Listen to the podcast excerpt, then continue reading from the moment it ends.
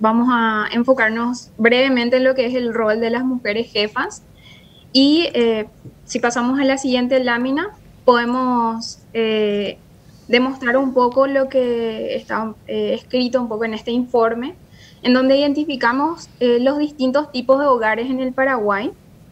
en él eh, pudimos resaltar a los hogares nucleares incompletos, que son los hogares liderados principalmente por las mujeres. De hecho, en la última década, eh, estos hogares son eh, principalmente liderados, vale la redundancia, por, las mujeres. Y, y si nos vamos eh, un poquito más eh, en los datos desagregados podemos identificar que estas están ubicadas en áreas urbanas y en, el departamento central. En, pocas palabras, estas serían las mujeres eh, solteras que cuidan a, cuidan y, a un hogar, tanto a, los componentes del hogar que serían sus hijos o, familiares cercanos, pero estas son las que realmente ponen, eh, eh, trabajan y mantienen a estos hogares. Si vamos a la lámina siguiente, em,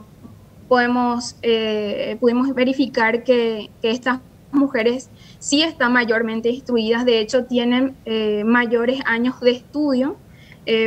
principalmente culminaron la etapa escolar, que sería la, escolar media, la, del colegio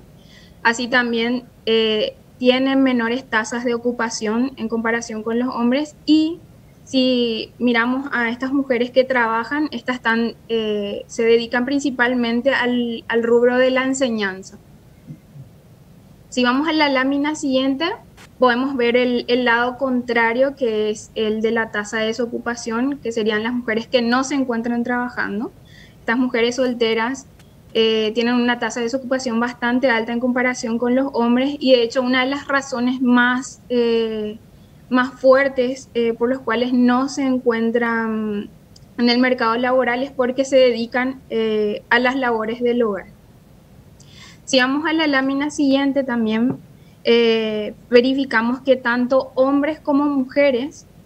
en grandes proporciones no están accediendo a un servicio de seguro médico y tampoco no, no, cuentan con una cobertura social, es decir, que no aportan a, una caja de jubilación. Entonces, esta situación de,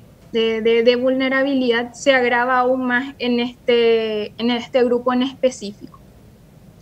Una vez identificados estos problemas en, esta, sección del informe, eh, eh, lo que estuvimos trabajando con, la, eh, con el equipo del PNUD es en elaborar un eje de propuestas